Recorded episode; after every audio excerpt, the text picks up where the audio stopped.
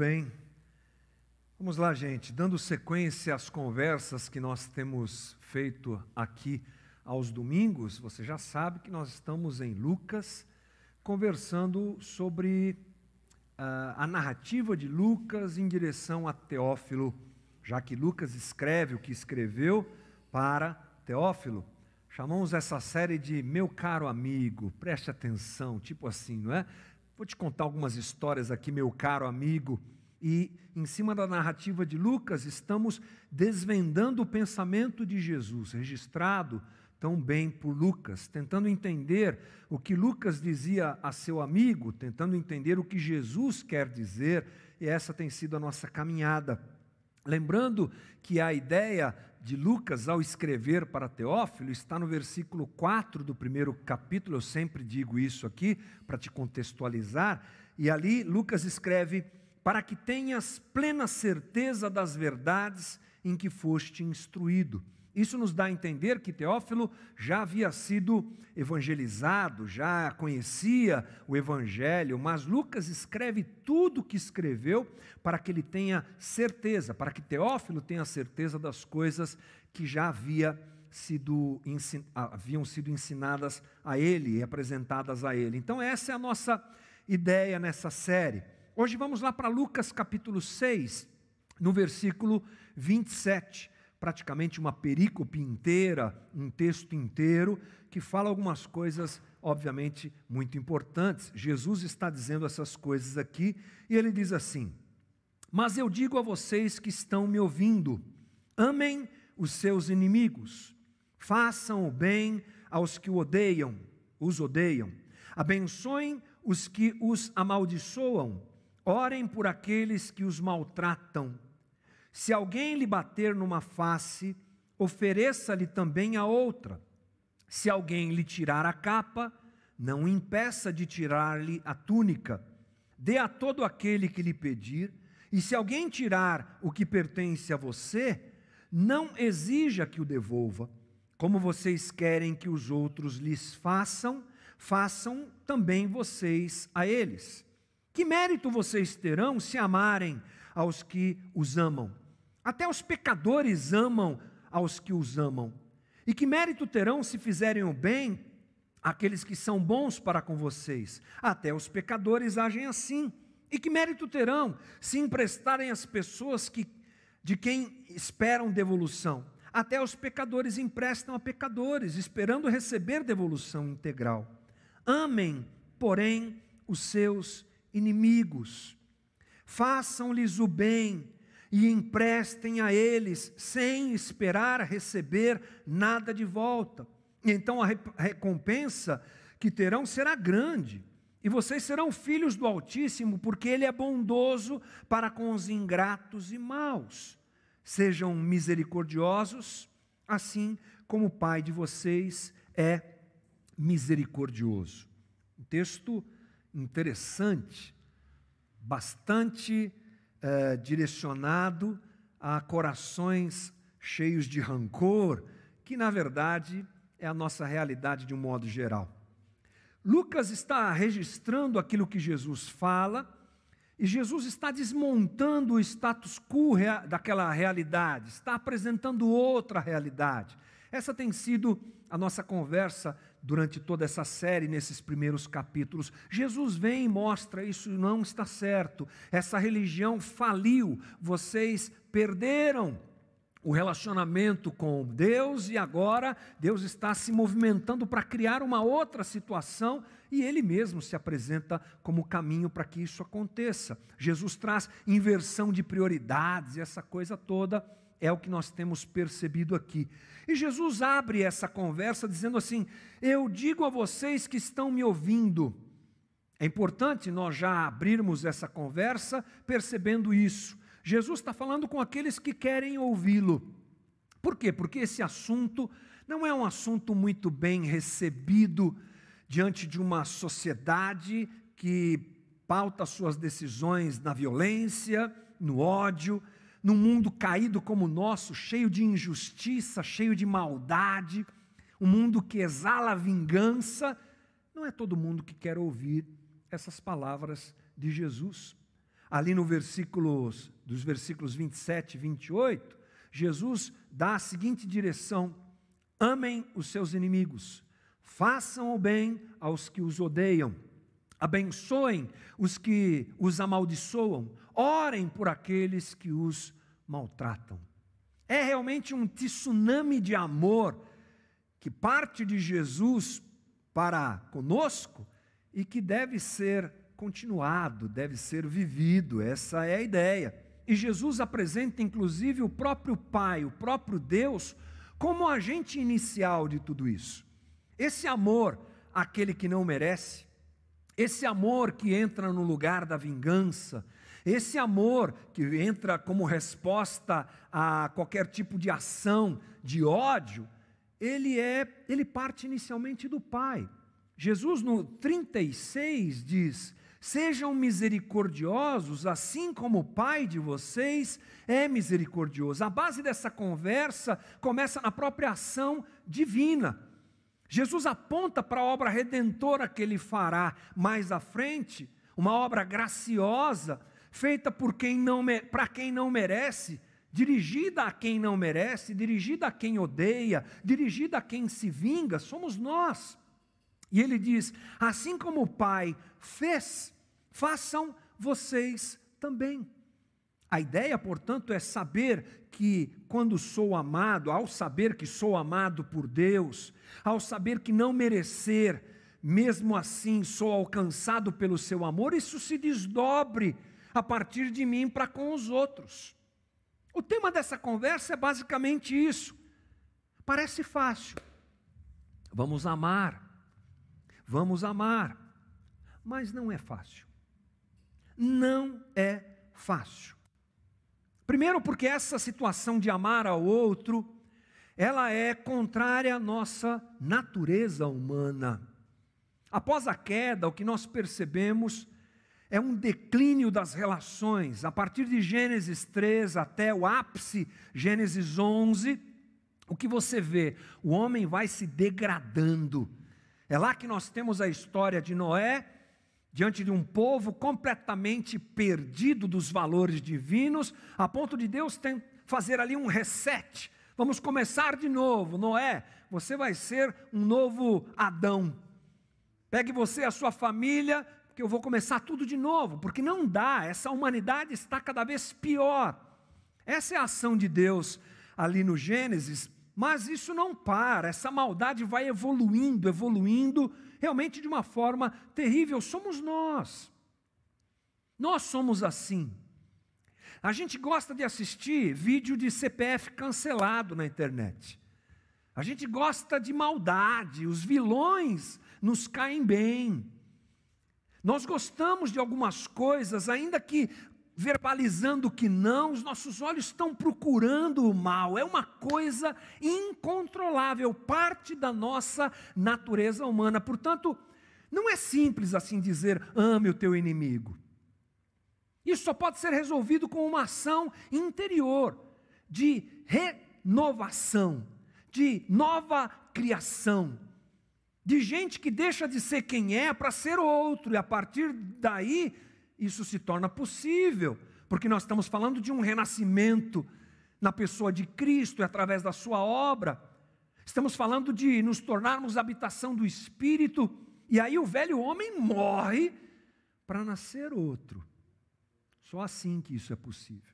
Acontece que essa situação ela é muito difícil também, e ela é amplificada, a sua dificuldade é amplificada, porque nós temos uma teologia errada que compromete em muito esse movimento de amor ao próximo. Sim, uma teologia que é construída de forma errada, não sabemos enxergar bem Deus no texto bíblico, não conseguimos enxergar a ação divina na história, e cometemos alguns absurdos que eu vou tentar te esclarecer nessa manhã, com a ideia de que isso realmente se coloque no seu devido lugar e a gente tenha a nossa vida transformada.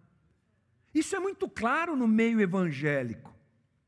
A gente ouve algumas frases, músicas e pregações que exaltam o ódio, que exaltam a vingança. Ó, oh, aquele ímpio ali está juntando para mim. Deus me dá graça para tomar o lugar desses pecadores. Não é? É o que nós ouvimos. Deus vai me honrar. Ah, você vai ver, se está dando agora, você está agindo contra mim, aí você vem nessa, mas Deus vai me honrar, e você sabe o que é que isso quer dizer? Há implícito aí, ou explícito, uma situação de vingança. Eu vou contra você em nome do Senhor dos Exércitos, persegui os meus inimigos e os alcancei, até dar cabo de todos eles. Essa é a teologia que nos cerca. Toda teologia usada para justificar ódio, vingança ou falta de amor, escute de uma vez por todas, meu irmão, é errada. Toda teologia que pode ser usada ou é usada para base de uma reação diferente dessa que Jesus apresentou aqui, é errada. Não se trata, e eu quero deixar isso muito claro aqui, de recalque do vosso orador dessa manhã. Lá vem ele, já vai falar mal das outras igrejas. Lá vem ele, fez bobagem lá no passado, agora fica aí falando. Não é essa a questão, irmão. Eu desejo que Deus abençoe a todos, eu não tenho problema com isso. Aliás, eu creio na ação divina nas mais diversas frentes, porque Deus é bom, a sua misericórdia é tão grande que ele age até aqui, irmão, não vai agir nos outros lugares. Ele age até no meio da gente aqui, vai agir, Deus é bom. A questão aqui é teológica. É nós trabalharmos a nossa mente, o nosso entendimento, para entendermos melhor, corretamente, como é que a gente lida com isso. Você já prestou atenção que toda teologia que valida vingança, ódio e coisas do tipo, ela está baseada em qual parte do texto bíblico? no Antigo Testamento. As histórias, os personagens e as situações do Antigo Testamento, elas são usadas dessa maneira. Não deveriam e não podem ser usadas, mas são. O entendimento do plano divino e a ação de Deus na história é desprezado, a gente vai falar um pouco sobre isso hoje. E as pessoas olham para a Bíblia pensando que o Deus do Antigo Testamento é diferente, é outro Deus do Novo Testamento. Não fique espantado, mas os evangélicos pensam assim. Eles às vezes não falam, eles às vezes nem entendem isso, mas eles, eles creem assim, e isso não é coisa nova. Lá nos primeiros séculos, lá no cristianismo primitivo, surgiu um camarada chamado Marcião. É, Marcião. E ele criou essa teologia. O Deus do antigo é diferente do Deus do novo. A igreja teve que se contrapor a isso, os pais da igreja é, realmente ressacharam essa ideia porque ela é absurda. É por, coisa, por conta dessa interpretação equivocada, de não perceber a sequência histórica das coisas, que nós olhamos para o Antigo Testamento e ele se encaixa muito melhor com a nossa religião, não é? É sim. Por quê? No Antigo Testamento nós temos troca, no Antigo Testamento nós temos barganha, sacrifício, nós temos votos, nós temos promessas, nós temos vingança, nós temos ódio contra os inimigos. E essa leitura equivocada traz esses registros e de forma anacrônica, sem passar por Jesus, sem entender o que está acontecendo, a gente adota aquilo como realidade da nossa espiritualidade. O Antigo Testamento, portanto, ele precisa ser visto de maneira adequada, sempre, a partir dos ensinamentos de Jesus. O óculos para a gente ler o Antigo Testamento é o Evangelho. A gente já disse isso várias vezes aqui. Não dá para a gente ler o texto do Antigo Testamento sem a iluminação do Novo, sem a compreensão do que está acontecendo.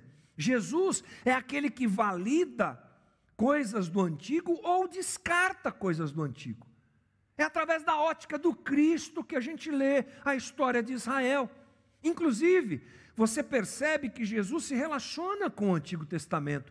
Claro, ele cita Davi, ele cita os profetas, ele cita salmos.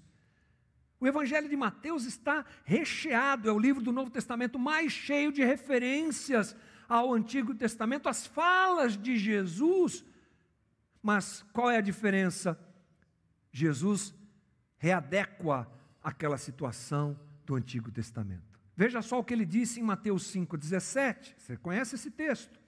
Não pensem que vim abolir a lei ou os profetas, não vim abolir, eu vim cumprir. Palavra cumprir aqui no grego é eu vim rechear, eu vim transbordar, eu vim explicar direito o que é que vocês leem de forma errada. Lá em Mateus 5, 21, vocês ouviram o que foi dito aos seus antepassados: não matarás, e, e quem matar estará é, sujeito a julgamento. Mas eu lhes digo: olha aqui Jesus reavaliando a situação, que qualquer que se irar contra o seu irmão está sujeito a julgamento. Entende? É a partir de Jesus que nós lemos tudo aquilo que está registrado a respeito da história de Israel. Jesus, ele dá sentido pleno à lei e os profetas. Lucas registra que Jesus está falando isso com aquele pessoal. E é muito importante que Jesus fale com aquele pessoal, porque Jesus conhece aquele pessoal, é o seu povo, são os judeus. A história de Israel, ela é cheia de vingança e de sangue, ela é cheia de ódio. Eles lutaram para conquistar a terra e venceram 33 reinos presentes naquela terra. Depois continuaram lutando para manter aquela estrutura conquistada. Isso está em, dentro deles. Isso faz parte do jeito de ser de um judeu do primeiro século. Lembre-se que até mesmo o Messias que eles esperam não é, não é o Messias Jesus, que ama, que morre pelas ovelhas. Eles esperavam o general. Eles esperavam aquele que levantaria um exército contra Roma. Vamos matar todos esses ímpios aí, esses gentios. Israel tinha essa prática, essa construção por conta da sua história. E o que cabe a nós é não irmos por esse caminho, porque Jesus está falando a eles e, por consequência, a nós redefinindo as nossas relações, não mais a vingança, não mais essa situação que foi construída pela história de Israel, mas sim o amor. Para nós entendermos melhor isso, nós precisamos saber algumas coisas. Sim, compreender algumas coisas. Primeiro, no Antigo Testamento, Deus se revelou progressivamente. A gente chama isso de revelação progressiva. Deus constrói a história e se revela ao homem durante a história. É isso que Deus vai fazendo Deus não jogou Jesus, o Pai, não jogou Jesus nesse mundo assim, vai lá e dá um empurrão, não é? Aparece aí, cabum, Jesus aparece. Não. Paulo nos diz lá em Gálatas 4, 4 o seguinte: Mas quando chegou a plenitude do tempo, Deus enviou seu filho, nascido de mulher, nascido debaixo da lei. Os estudiosos dizem que Paulo está querendo dizer justamente isso Deus constrói a história e prepara a chegada do Cristo. Nesse movimento, ele vai se revelando, ele vai fazendo, operando, utilizando as nações, inclusive, e vai se mostrando e se apresentando. Dentro desse aspecto, nós não podemos per perder de vista que Deus age na história, levando sempre em consideração o limite do próprio homem, em compreender Deus. Gente, nós sabemos mais de Deus hoje do que Abraão, tudo bem? Fechado nesse sentido? Não tem muito o que pensar, não é, gente? Nós estamos falando de um nômade de quatro mil anos atrás, alguma coisa do tipo. A percepção de Abraão a respeito de Deus era uma, muito diferente daquela que nós temos hoje. Então, nesse movimento que Deus vai fazendo na história, ele vai lidando com o homem a partir das suas limitações. As leis dadas a Deus, ao homem, têm o um propósito na vida daquele povo, daquela circunstância, daquele momento, muitas vezes sendo parte da, muitas vezes não sendo parte da construção divina desse plano perfeito. Deus está agindo, o homem é limitado, mas apesar disso, Deus vai fazendo a sua obra para chegar o momento do ápice de tudo, que é a vinda do Cristo. Tem sempre a ver com condução do povo.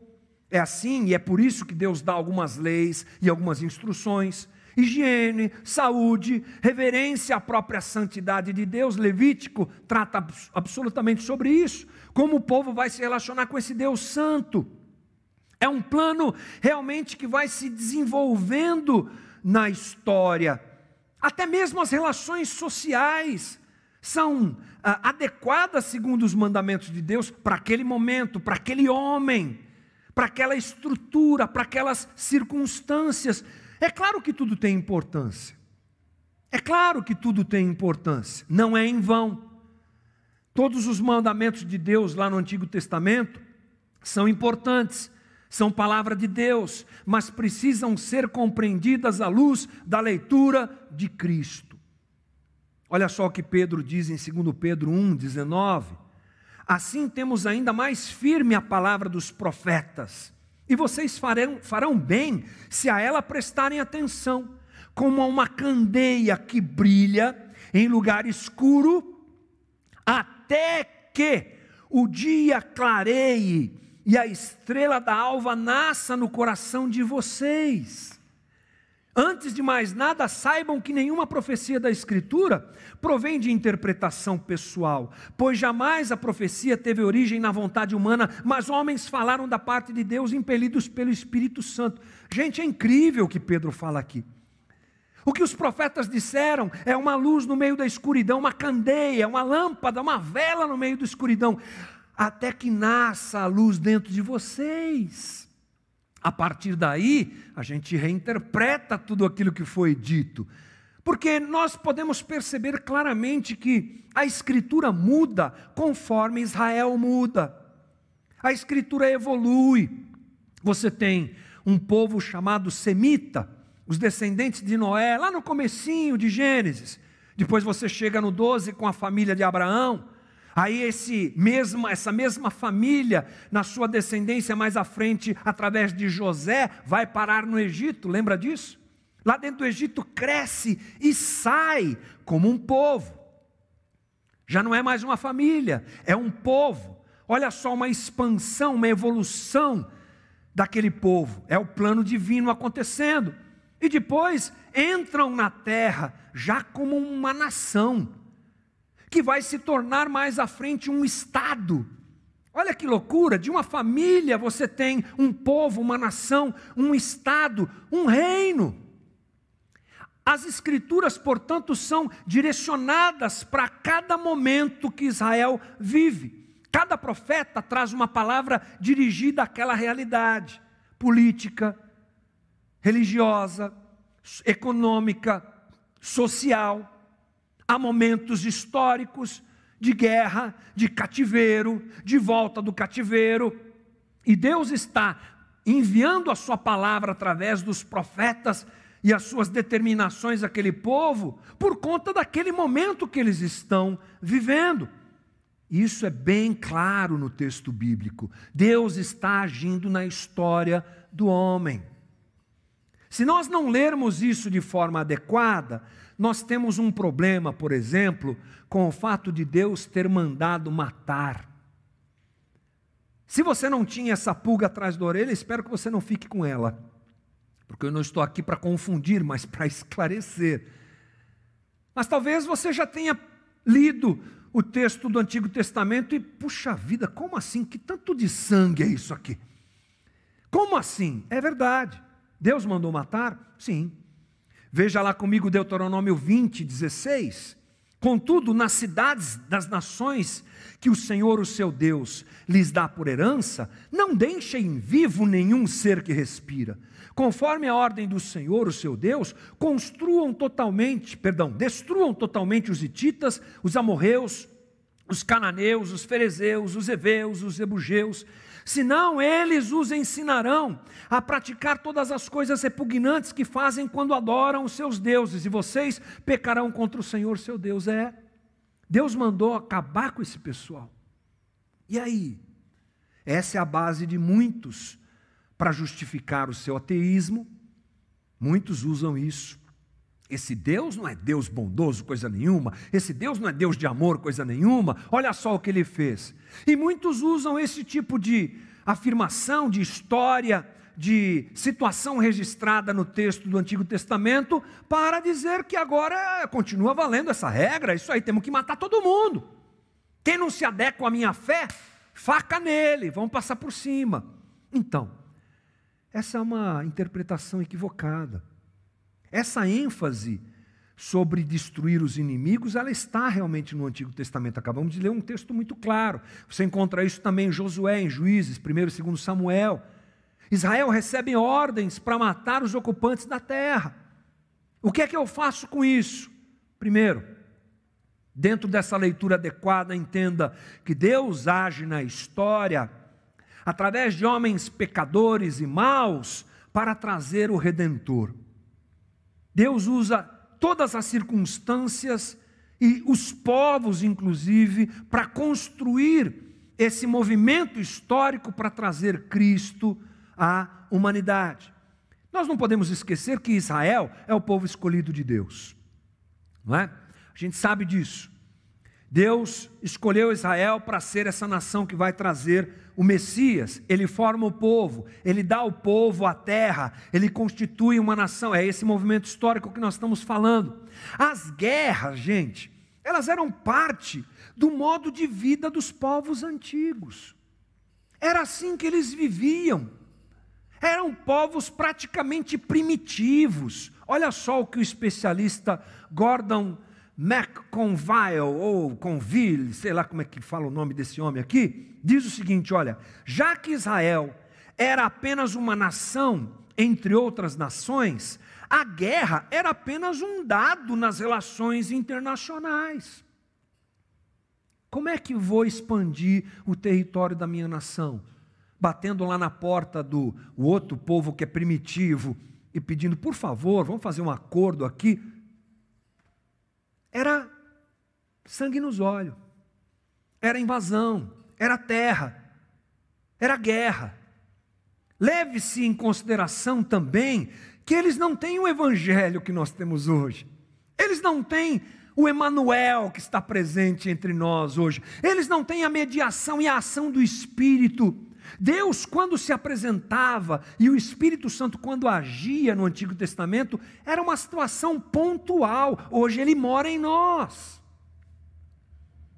Essa era a forma daqueles povos lidarem com tudo isso. Nessa condição de um homem sem Espírito Santo, sem Jesus, sem Evangelho, somente a punição e a situação de guerra e muitas vezes essa ação divina em cima dos povos é que manteria o plano divino para a vinda do Messias. Deus está agindo na realidade humana da época.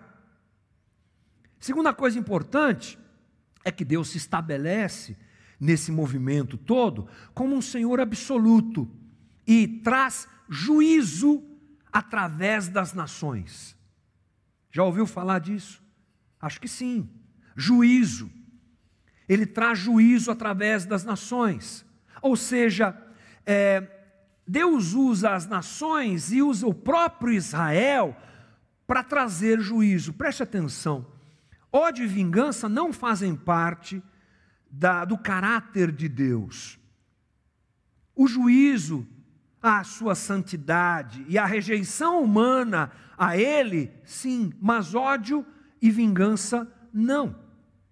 Por isso eu preciso entender o que é juízo divino. A idolatria naquela região do Baixo Antigo Oriente era realmente absurda e uma ameaça a esse povo Israel que está sendo levado durante a história para trazer o Messias. Aqueles povos, entre tantas práticas é, levianas e tantas práticas idólatras, eles sacrificavam crianças, Eles cultuavam deuses da terra, era uma idolatria absoluta. E Deus julga e condena essa idolatria. E todo o conflito de Israel com esses povos tem a ver com isso com o estabelecimento do próprio juízo de Deus. E o interessante é que Deus não faz isso só através de Israel, Deus faz isso com Israel. Não é verdade? Sim. Se Israel há uma determinação para que eles extirpem, acabem com os povos idólatras na terra, e o que é que você fala do cativeiro? O que é que nós falamos do cativeiro? Quando Israel se coloca de forma tão idólatra contrária a Deus, que é levada para o cativeiro. Ah, mas por que, que eles não foram exterminados? Qual era o plano de Deus? Trazer o Messias. E ele, e ele usa o Israel pecador e idólatra também para fazer isso, mas Israel não escapa do juízo de Deus. Olha só o que o Peter McCragen diz assim sobre isso. O tratamento das cidades que os israelitas enfrentariam imediatamente depois de cruzar o Jordão devia ser mais severo Nenhum ser vivo poderia sobreviver. Há duas razões para essa total destruição, mas apenas uma é declarada nesse contexto. A razão não, declarada é que os israelitas eram um instrumento do julgamento de Deus. A conquista não era somente o meio pelo qual Deus concedia ao seu povo a terra prometida, mas também era o meio pelo qual executava juízo sobre os cananitas por causa da sua pecaminosidade. Deuteronômio 9, você vai ver isso. A segunda razão, que é declarada, aparece no versículo 18: se os cananitas sobrevivessem, sua religião iníqua poderia desviar Israel de servir a Deus. Tem um plano nisso, gente. A leitura correta, portanto, é: Deus está agindo segundo o seu propósito, instituindo uma nação que trará o redentor. Dentro disso tudo, ele usa o homem pecador, nesse mundo caído. Ele usa a realidade do homem daquela época para cumprir o seu propósito. Ponto.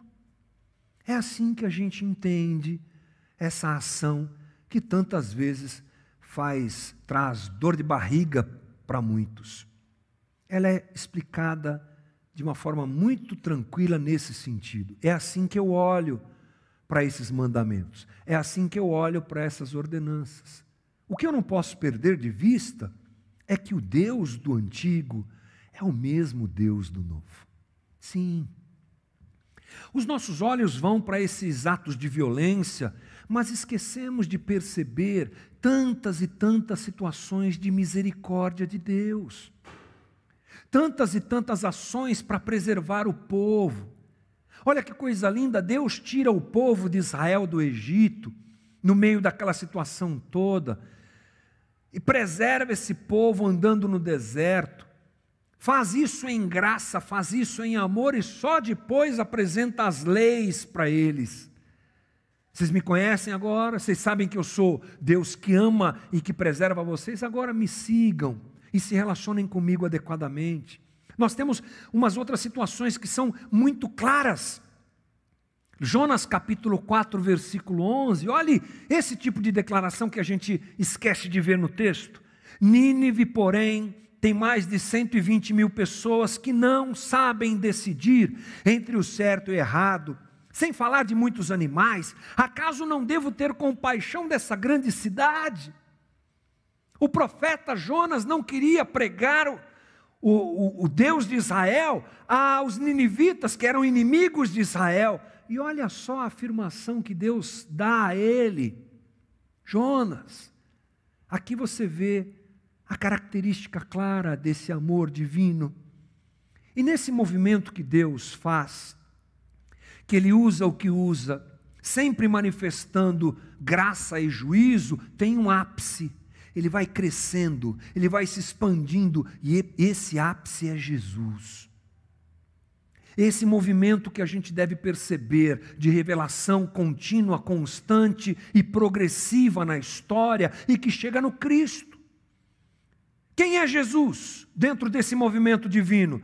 Ele é a palavra, ele é o Verbo, Ele é o princípio, ele é o fim, ele é a revelação absoluta de Deus. Nele nada falta, nele nada pode ser acrescentado.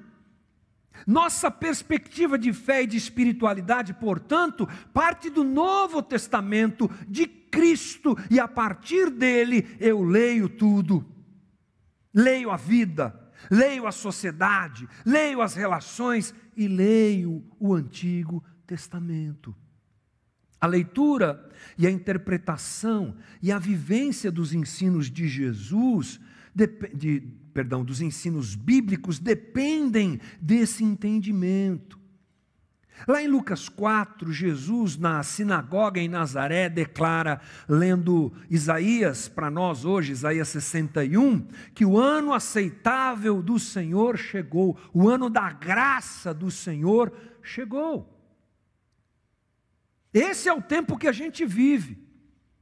É o Deus que suspende o juízo sobre nós e derrama seu espírito para estar em nós e que posterga esse juízo para um movimento escatológico que acontecerá no final dos tempos, e ele mesmo vem como homem andar entre nós dizendo: ame o teu inimigo, como eu amo vocês.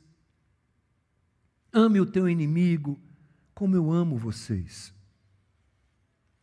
Nós não podemos, portanto, usar o Antigo Testamento para justificar a nossa vingança, o nosso ódio, o nosso preconceito, a nossa soberba. Essa é uma leitura equivocada, inadequada e violenta a respeito do próprio texto bíblico. Precisamos entender que Israel e igreja têm papéis diferentes. Arriscaria o termo complementares? Talvez. Israel vem na história até que o Messias venha, a igreja dá sequência? Sim. Mas lembre-se que o papel de Israel na história era trazer o menino ao mundo. O nosso papel hoje, igreja, é levar o menino ao mundo. São papéis distintos. O reino de Israel era um reino terreno, sim, tinha terra para cuidar, tinha espaço geográfico para conquistar, era uma questão de sobrevivência. Uau! A igreja não tem nada a ver com isso. O reino da igreja não é desse mundo, não foi o que Jesus disse. Meu reino não é desse mundo. Somos discípulos de Jesus, mas queremos fincar o pé nessa terra. Não, não é aqui, é outra coisa. Israel tinha herança, tinha rei humano, tinha possessão, tinha trono. A igreja não, nós somos o povo de Deus, sem pátria terrena, Estamos aqui, estamos lá, estamos acolá, espalhados por esse mundo, inseridos dentro do reino de Deus, que não é geograficamente é, constatável, mas que é real e é dentro dele que nós estamos. A igreja está dentro do reino de Deus. Israel ajuntava para prosperar, a igreja não. A igreja divide, a igreja reparte. Não dá para pegar esses valores, não dá para pegar a história daquele povo e trazer para nós de forma direta como, como fazem. Isso não pode acontecer. As palavras de Jesus, elas requalificam toda a leitura do Antigo Testamento. É outro tempo, é outra vocação, é a maioridade que chegou, como Paulo fala. Essa é a nossa realidade hoje. Jesus diz nesse texto de forma muito clara para nós: ame o inimigo, faça bem aquele que te odeia, bendiga aquele que te é, calunia, ore pelos que te caluniam. Se alguém te bater, dê a outra face. Aquele que tira a capa, dê também a túnica. Dê a todo aquele que pede. Se alguém te roubar, não entre em demanda. Olha só, são esses valores que devem reger a nossa vida. E Jesus aplica o que nós chamamos de lei de ouro. Lucas 6,31. Como vocês querem que os outros lhes, lhes façam, façam também a vocês. Essa regra, essa lei, é que cria o ambiente do reino, é que faz o reino de Deus se tornar verdade. É assim que Jesus quer que nós sejamos, e ele se manifesta nesse movimento de corações dispostos a amar o inimigo. É aí que o reino se apresenta. E esse movimento é inadequado ao caos que vivemos, é inadequado ao mundo caído, é inadequado à sociedade violenta que temos, é inadequado. Portanto, nós precisamos da ação do Espírito de Deus em nós e de uma disposição para viver isso. No começo da conversa eu disse para você que o que nos impede de viver isso é a nossa natureza humana, sim. Ela é contrária. A gente gosta mesmo é de revidar e de odiar. Mas o Espírito de Deus está em nós. Jesus está em nós. A Trindade está em nós. Temos hoje o entendimento, temos hoje a explanação completa da revelação de Deus no texto bíblico, vemos Deus na pessoa de Cristo. Então, o que deve acontecer é um movimento do nosso coração em fazer isso uma, uma verdade para a nossa vida. Porque se nós não quisermos ser o reino, e vivermos assim, nós vamos cair no caos. E nós vamos viver como quem não conhece a Cristo. A religião engolida pelo caos, ela vê sentido no Antigo Testamento.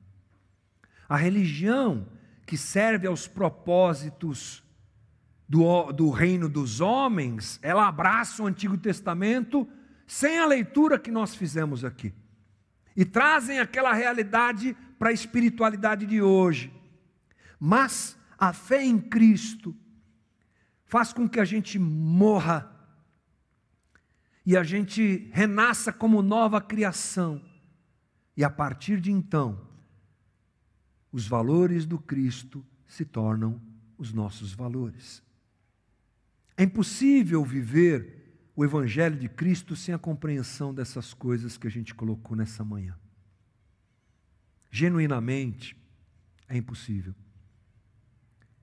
Viveremos a religião do reino dos homens, mas não viveremos a espiritualidade real que o Cristo quer que a gente viva. Precisamos realmente rever a nossa postura, adequar a nossa teologia, e a nossa leitura e fazer dessas palavras uma verdade nos nossos relacionamentos e na nossa vida.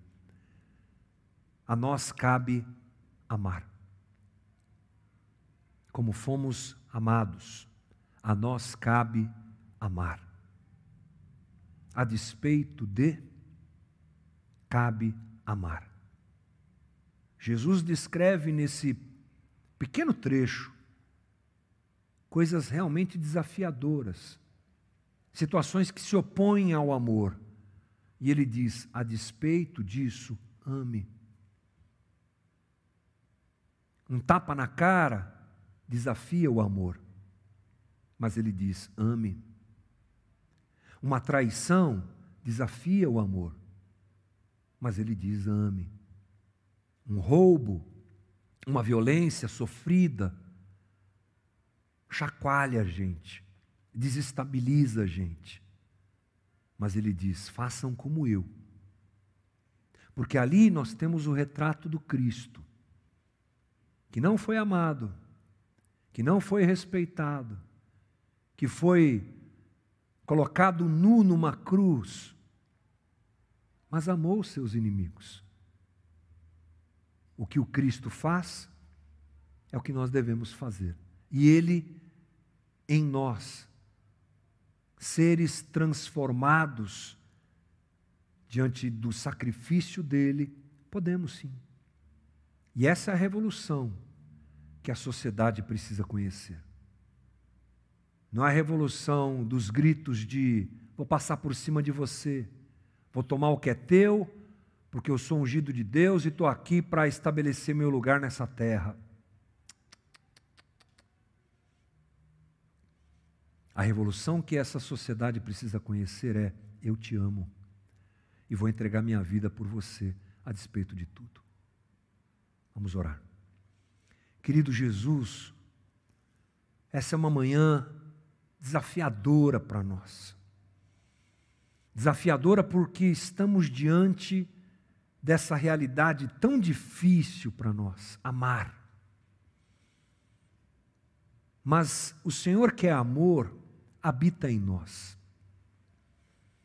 Pedimos ao Senhor que esse esclarecimento todo encontre lugar nas mentes e nos corações, para que nós sejamos trabalhados adequadamente por Ti, e esse ensinamento saia da mente e vá para o nosso coração, nos fazendo perceber qual é o Teu propósito, em construir toda essa história, em deixar registrada toda essa história, que culmina com a vinda daquele que morreu por nós, e que a partir disso leiamos tudo tem misericórdia.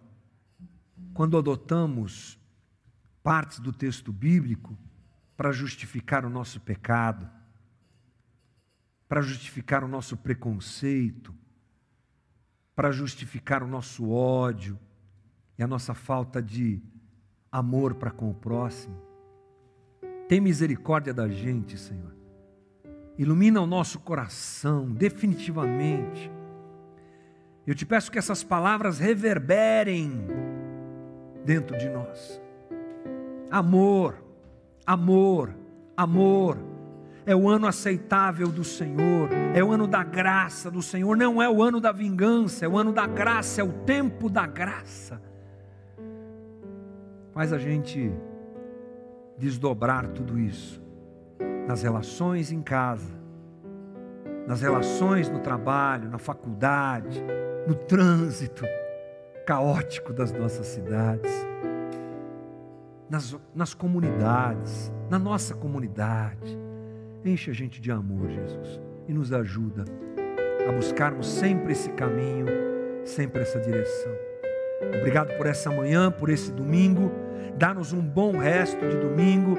Dá-nos uma semana incrível diante do Senhor. Ajuda-nos a suportar os outros que estão em luta e fica com a gente. É a minha oração nessa manhã, em nome de Jesus. Amém. Deus te abençoe.